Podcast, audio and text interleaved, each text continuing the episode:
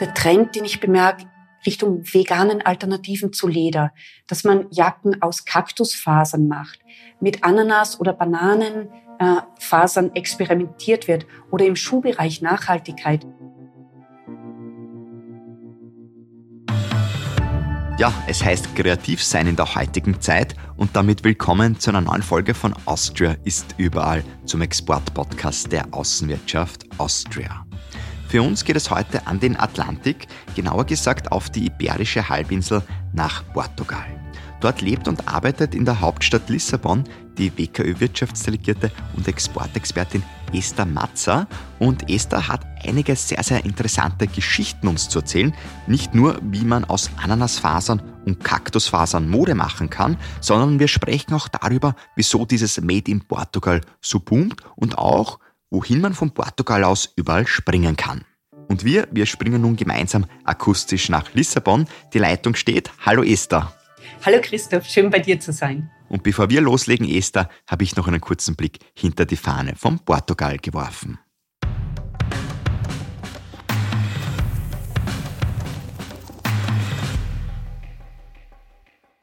Portugal hat die längste, ja, die längste Brücke Europas mit über 17 Kilometer Länge, die Vasco da Gama Brücke. Sie dient dem Straßenverkehr und überquert den Fluss Tejo bei Lissabon. Aber nicht nur Autos sind dort zu sehen, an der Mündung vor Lissabon rasten jährlich bis zu 120.000 Zugvögel, vor allem wunderschöne Flamingos. Wunderschön ist auch die Küste Portugals, die es nicht nur zu Genüge gibt, sondern auch gerne zum Surfen einladet. Wer es aber etwas ruhiger haben möchte, der kann auch in der wohl ältesten Buchhandlung der Welt einkehren. Seit 1732 hat die Livraria Bertrand in Lissabon ihre Pforten geöffnet und ist seitdem durchgehend im Betrieb. Und das brachte der Buchhandlung im Stadtteil Chiado in Lissabon auch einen Guinness-Bucheintrag. Und darauf könnte man wohl mit einem guten Gläschen Portwein anstoßen.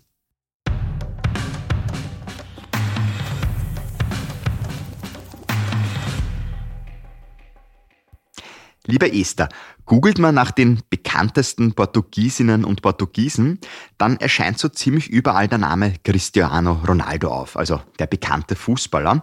Jetzt kann man sagen, von Zeiten von Vasco da Gama, ja, gab es halt noch kein Social Media, wo man 500 Millionen Follower hat, wie zum Beispiel eben Cristiano Ronaldo. Also so mancher Politiker, Politikerin wäre das sicher sehr neidig, wenn man auf einmal so viele Menschen erreichen könnte.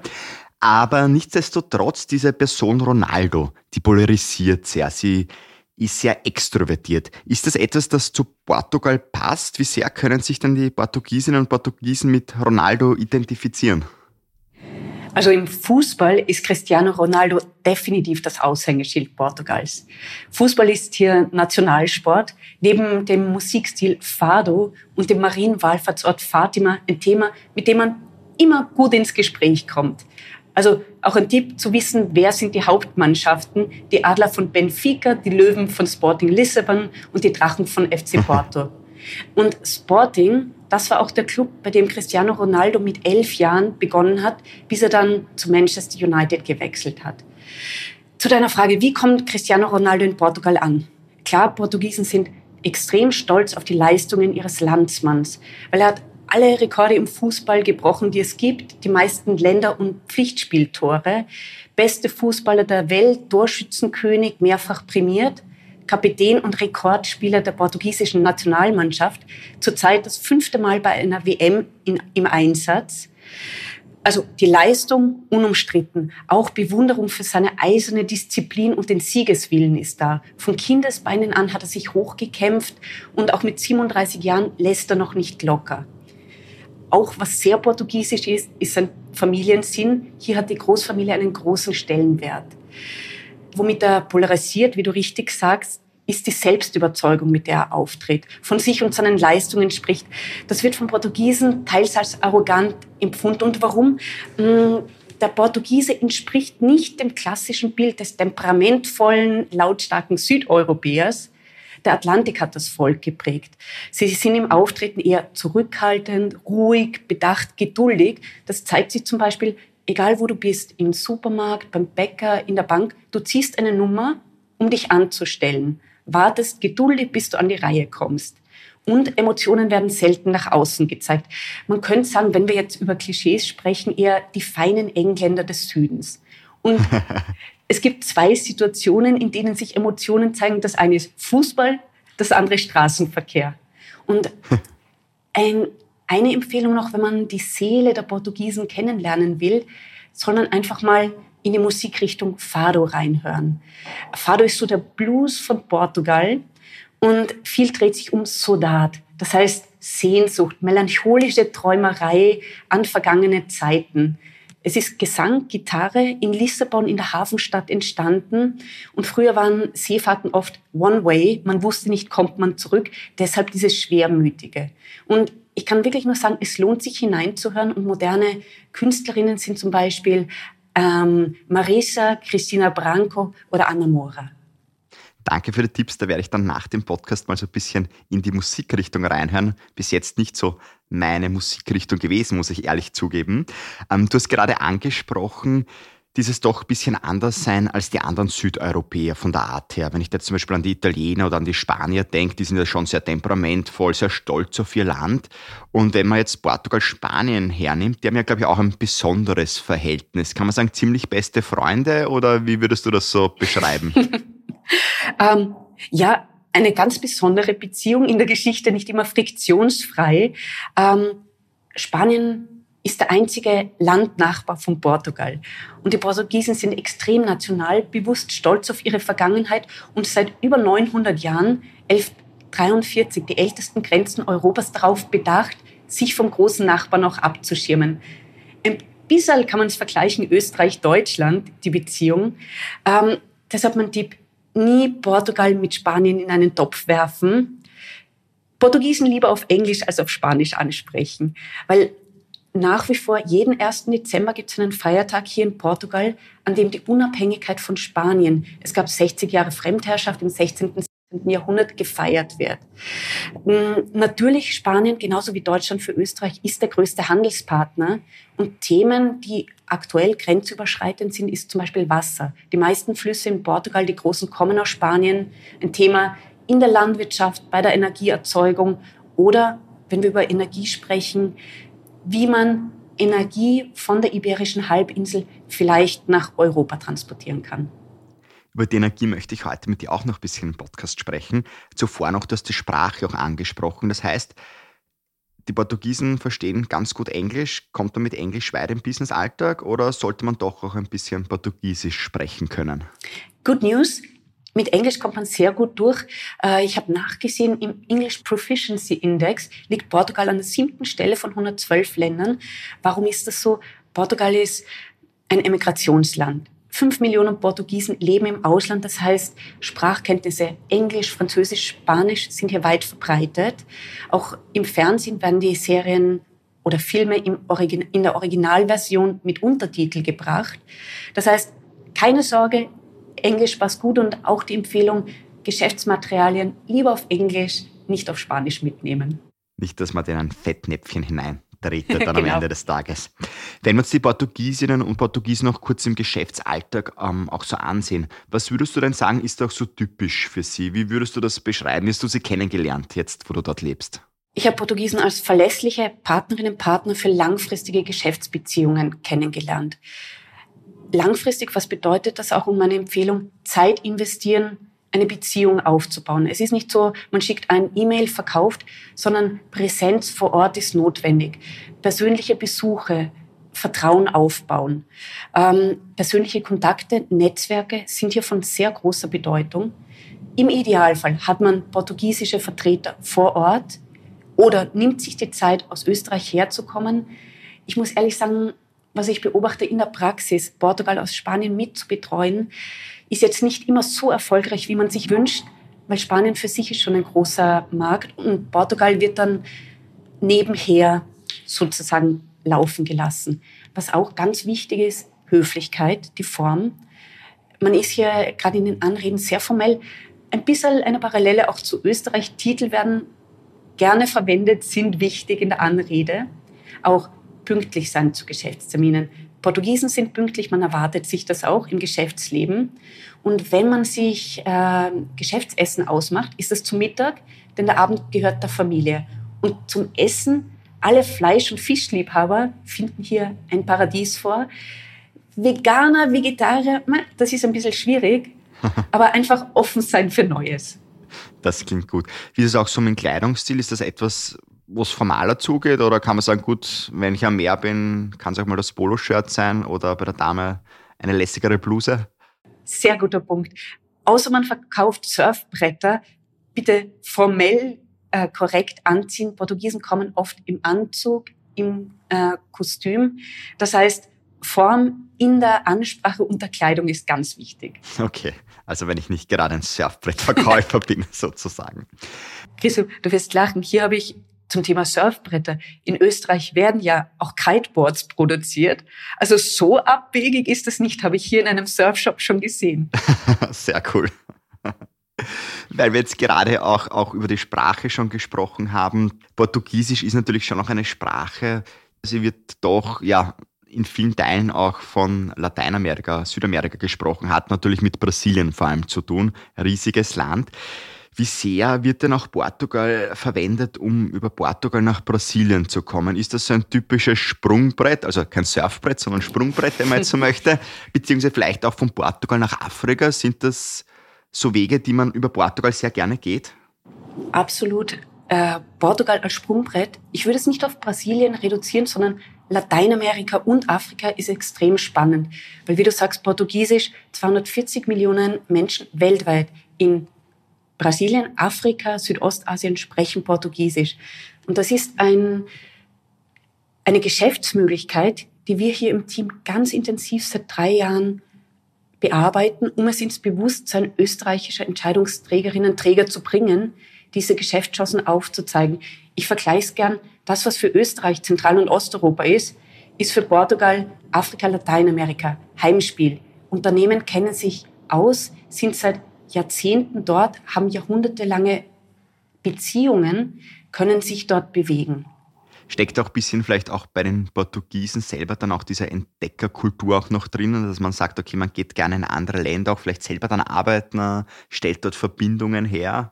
Absolut. Und was mich wirklich überrascht und fasziniert hat, als ich hergekommen bin, in Geschäftsführerebene. Viele Portugiesen erzählen dann, sie sind in Mosambik, Angola geboren, haben ihre ersten Lebensjahre in Osttimor verbracht. Historisch begründet, weil erst 74 die Revolution, die Nelkenrevolution war, nachdem diese Länder unabhängig geworden sind. Und das Faszinierende finde ich, wenn Portugiesen emigrieren, Jobs in anderen Ländern suchen, dann ist der Horizont gefühlt viel weiter. Dann schaut man nach Lateinamerika, nach Afrika, nach Macau. Und das hilft natürlich auch im Geschäftsleben und beschäftigt mich, mein Team in der täglichen Arbeit wirklich sehr. Denn Geschäftspotenzial ist da. Die portugiesischen Unternehmen, wenn wir jetzt einfach über den Infrastruktursektor sprechen, portugiesische Generalunternehmen haben Milliarden an Geschäften in Afrika, Lateinamerika, bauen dort Flughäfen, ähm, Bahnstrecken, Wasserkraftwerke, you name it, und sind an Zusammenarbeit mit Österreich interessiert. Und äh, ich freue mich, wir haben da schöne Erfolge auch gemeinsam mit der ÖKB und österreichischen Banken, Finanzierungen anzubieten, um über die Finanzierung österreichische Firmen ins Geschäft zu bringen. Also wir hören schon raus, da gibt es genug Chancen. Und ein bisschen später schauen wir auch natürlich, wo Österreich auch am portugiesischen Markt schon ist. Davor noch eine andere Frage. Von Portugal in die Welt hinaus ist das eine. Das andere ist sozusagen dieses Made in Portugal, das ja auch eigentlich total im Trend liegt mittlerweile, muss man sagen. Also viele auch vor allem Modeunternehmen, Modefirmen schauen auch immer mehr, dass am Etikett dann Made in Europe oben steht und Made in Europe gibt es ja quasi so nicht, sondern steht oft eben Made in Portugal dann oben als Land. Ist das etwas, das total jetzt auch boomt, oder kann man sagen? Absolut.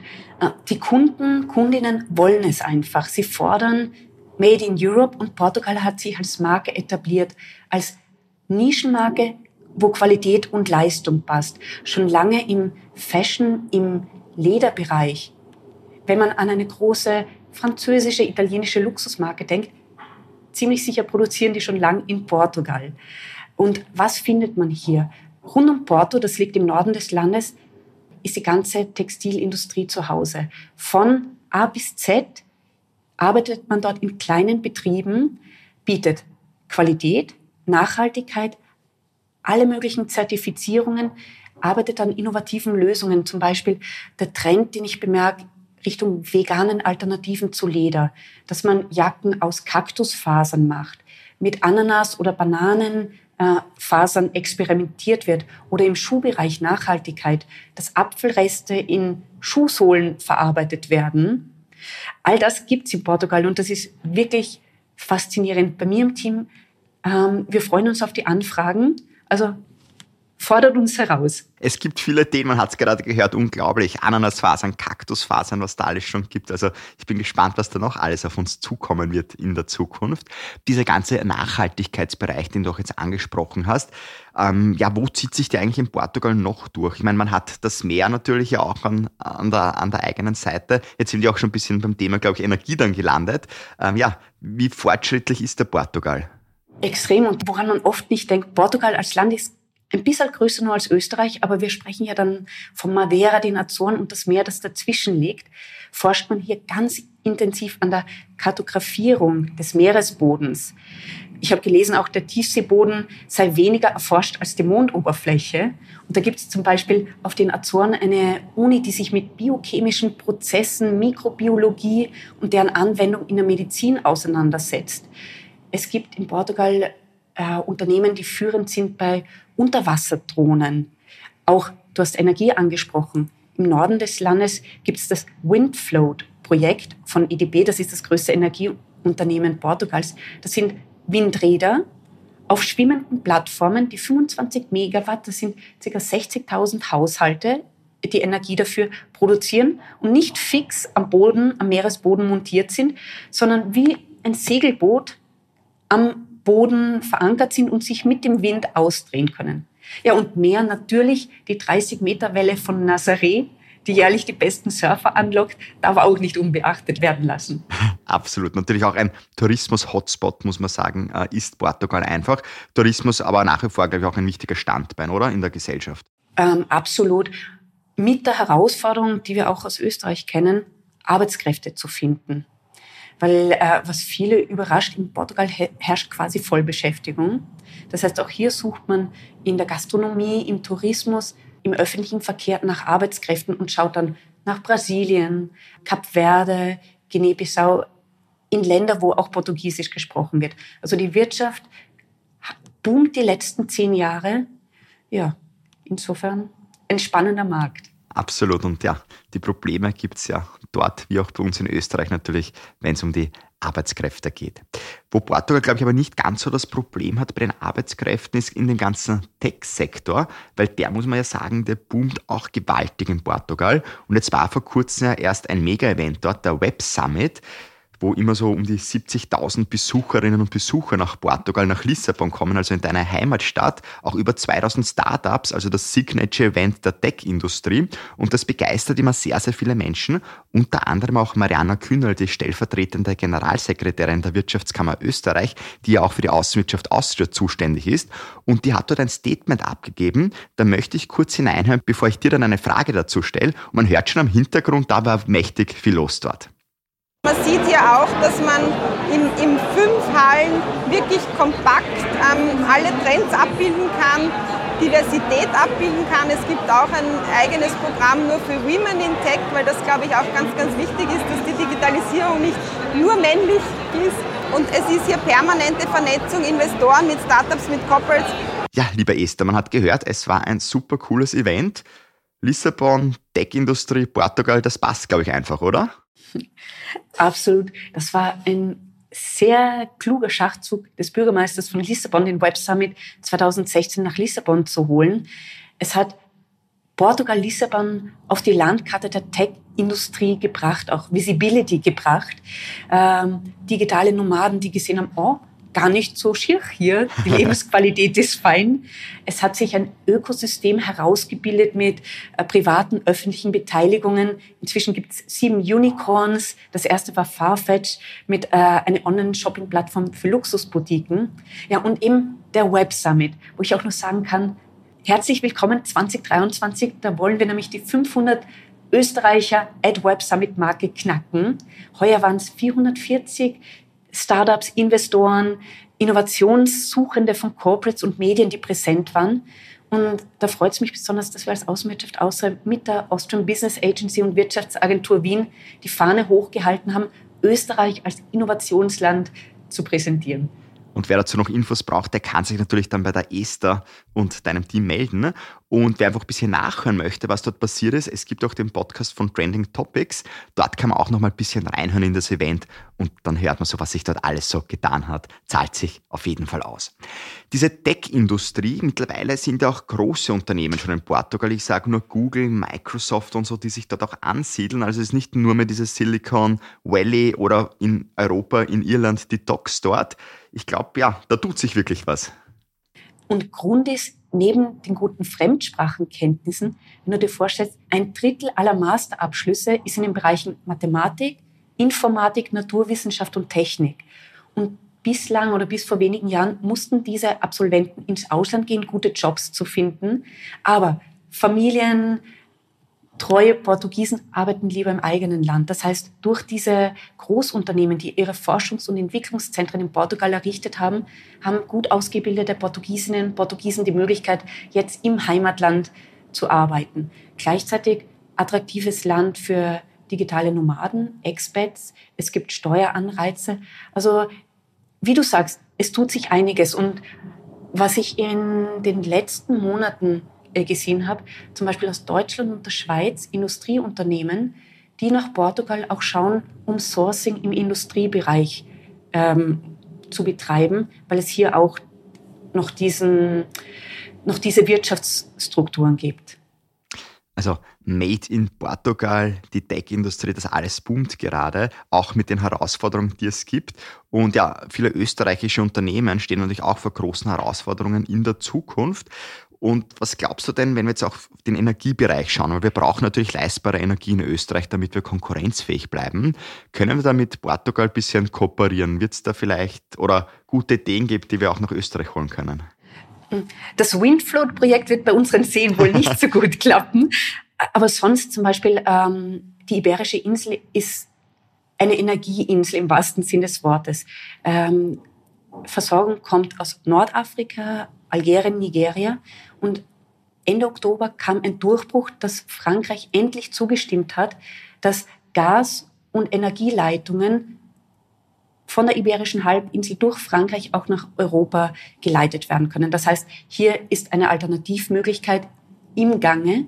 Und das zweite Spannende ist, südlich von Lissabon gibt es den Atlantikhafen Sinesch, wo mit Milliardeninvestitionen Wasserstoffproduktion hochgezogen wird und auch das mit dem Gedanken, von dort aus Europa zu versorgen. Das klingt gut. Es werden auf jeden Fall sicher die besten Köpfe dafür gebraucht, damit wir da in Zukunft ja auch die Energiewende dann schaffen. Viele österreichische Unternehmen schaffen aber jetzt schon sehr, sehr viel in Portugal und auf der Welt, also auch Innovation Made in Austria, das ist natürlich bekannt, wir stehen für Qualität. Und weil du Rankings auch schon mal angesprochen hast, ich habe vor kurzem ein Ranking gesehen, wie innovativ eigentlich Österreich ist. Und da müssen wir uns wirklich nicht verstecken für unsere Größe, wir sind wirklich ganz, ganz vorne mit dabei. Und jetzt gibt es eben viele Unternehmen, die in Portugal ja auch vorne dabei sind. Und auf die möchte ich mit jetzt noch ein bisschen kurz blicken. Ja, Austria ist überall. Wo sind ihr denn überall in Portugal, liebe Esther?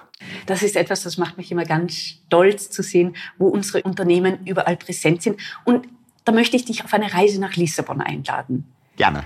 Du, du landest am Flughafen, gehst hinaus, Taxi wartet schon. Es ist ein Auto, das durch eine österreichische Niederlassung importiert wurde. Du siehst, ah, gut, der Taximeter läuft, ebenfalls aus Österreich. Wenn du jetzt der Taxifahrerin sagst, dass du ins Zentrum möchtest, erzählst du kommst aus Österreich, wird sie dir von ihrem Cochlea-Implantat vorschwärmen, dank dessen sie jetzt so gut hört. Dann, wir fahren vom Parkplatz los, die Parkschranke kommt dir bekannt vor. Genauso, wenn du hinaufschaust, wie automatisch das Parkticket mit Via Verde abgebucht wird. Auch hier siehst du einen bekannten Namen. Dann fahren wir durch die Straßen Richtung Zentrum. Du siehst die mit äh, Azulejos, mit ähm, Azulejos auf Deutsch Ziegeln? Nein, äh, Kacheln. So. Kacheln. Okay. mit den schönen Kacheln äh, verkleideten Häuser. Der Bauboom ist groß. Hier sind Schalungsplatten. aus Österreich im Einsatz. Natürlich, die Stadt muss sauber gehalten werden. Die Hebekräne, die die Müllkübel entleeren oder Aufsätze hinten auf den Müllwagen aus unserem Heimatland. Auch zum Bauschnitt kommen Hebekräne zum Einsatz. Dann sind wir schon im Zentrum. Du schaust dir den Burgberg Saint-Georges an, wieder die Eingangskontrollen sehr bekannt. Über die, ich sage dann immer schmunzelnd, die San Francisco-Brücke, Ponte 25 d'Avril, der Vibrationsschutz aus Österreich, genauso wie die Bahnstrecke von Lissabon nach Cascais. Aber das viele Reisen macht hungrig. Wir kehren ein und da siehst du Gläser mit österreichischer Qualität. Es gibt Biosäfte, Gewürze und natürlich Restaurants und Hotels, die von Österreichern geführt werden oder ihnen gehören. Und da möchte ich gleich den Zuhörerinnen und Zuhörern ein kleines Quiz vorschlagen. Es waren in, insgesamt 18 Firmennamen mit Projekten dabei. Die ersten zehn Zusendungen mit mindestens sieben Firmennamen bekommen original Pastéis de Belém zugeschickt und alle anderen schauen einfach hier im Büro vorbei und bekommen eins vor Ort. Wunderbar, perfekt. Und wer da mitmachen möchte, der kann sich natürlich bei der Esther melden. Am besten einfach mit einer Mail an lissabon.wko.at. Darf ich auch mitmachen oder nicht? Klar. Sehr gut. Wunderbar. Du hast jetzt unglaublich viele Bereiche aufgezählt, sehr cool. In Zukunft, glaubst du, wo wird es da noch Chancen geben oder sind es eher schon die Bereiche, die nach wie vor ähm, am Markt ähm, sind für österreichische Unternehmen? Dadurch, dass Portugal von vielen Unternehmen noch nicht intensiv bearbeitet wurde, bietet sich quer durch die Branche Chancen an. Ähm, wir haben über den Infrastrukturbereich gesprochen. Der bietet natürlich enormes Potenzial über Portugal hinaus in Afrika, Lateinamerika. Fashion haben wir besprochen, aber auch zum Beispiel der Bio-Lebensmittelbereich ist absolut ausbaufähig hier in Portugal. Das heißt, bei Interesse melden, ich glaube, durch die Bank österreichische Qualität und ein gutes Preis-Leistungs-Verhältnis findet auch hier Interesse. Zum Abschluss möchte ich jetzt den Kreis nochmal schließen. Wir haben sehr viel gehört, was wir entdecken können in Portugal. Und einer der großen Entdecker war Vasco da Gama, der bekannte Seefahrer. Und wenn ich dich jetzt noch frage, was müssen wir da in Portugal sonst noch entdecken? Gibt es da etwas, wo wir die Augen aufmachen müssen? Vielleicht gar nicht erst in Portugal, sondern schon in Österreich beginnen. Wenn man das nächste Mal ins japanische Restaurant geht und Tempura bestellt, denkt dann Portugal, das waren die Seefahrer, die diese Bohnen nach Japan gebracht haben. Oder auch Ukulele. Das ist doch etwas, was wir mit Hawaii verbinden. Exotische Länder. Wieder ein Musikinstrument der portugiesischen Seefahrer. Und da auch bewusst in die Etiketten von Kleidungsstücken oder Schuhen zu schauen, ob sie nicht ein kleiner Gruß aus Portugal sind. Also Portugal ist überall, wenn man so möchte, nicht nur Austria ist überall. Absolut. Und mit meinem Team freue ich mich, dass Austria ist überall, Österreich ist überall, in Portugal noch mehr Visibilität bekommt. Und das hoffen wir natürlich. Liebe Esther, einen Schritt haben wir vielleicht auch mit dem Podcast gemacht und du hast Portugal natürlich vielen Zuhörerinnen und Zuhörern schmackhaft gemacht. Mir auf jeden Fall ja. Ich muss auf jeden Fall mal nach Portugal hin. Ich sage jetzt herzlichen Dank für das spannende Gespräch mit dir und alles Gute natürlich für deine Zeit in Lissabon. Muito obrigada. Danke dir. Ja, unsere Reise nach Portugal ist nun zu Ende. In zwei Wochen geht es für uns dann weiter. Dann fahren wir über den Atlantik. Es geht nämlich nach Kanada, nach Toronto zu Gregor Postel. Ich freue mich, wenn du dann wieder dabei bist und bis dahin freue ich mich natürlich auch ganz besonders, wenn du Freundinnen und Bekannten von Austria ist überall erzählst. Vielleicht machen sie ja selber bald eine Reise und es lohnt sich ein kurzes Reinhören im Podcast.